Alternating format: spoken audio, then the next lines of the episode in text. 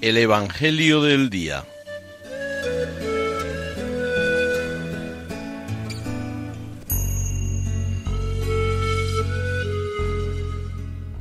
Del Evangelio según San Mateo.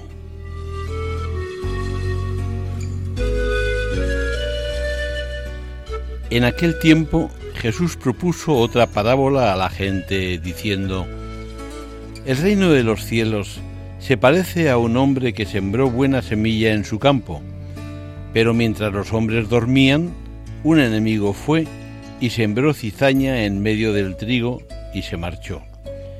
Cuando empezaba a verdear y se formaba la espiga, apareció también la cizaña. Entonces fueron los criados a decirle al amo, Señor, ¿no sembraste buena semilla en tu campo? ¿De dónde sale la cizaña? Él les dijo, un enemigo lo ha hecho. Los criados le preguntan, ¿Quieres que vayamos a arrancarla? Pero él les respondió, No, que al recoger la cizaña podéis arrancar también el trigo. Dejadlos crecer juntos hasta la siega, y cuando llegue la siega diré a los segadores, Arrancad primero la cizaña y atadla en gavillas para quemarla, y el trigo almacenadlo en mi granero les propuso otra parábola. El reino de los cielos se parece a un grano de mostaza que uno toma y siembra en su campo. Aunque es la más pequeña de las semillas, cuando crece es la más alta que las hortalizas. Se hace un árbol hasta el punto de que vienen los pájaros del cielo a anidar en sus ramas. Les dijo otra parábola. El reino de los cielos se parece a la levadura una mujer la amasa con tres medidas de harina hasta que todo fermenta. Jesús dijo todo esto a la gente en parábolas y sin parábolas no les hablaba nada, para que se cumpliera lo dicho por medio del profeta.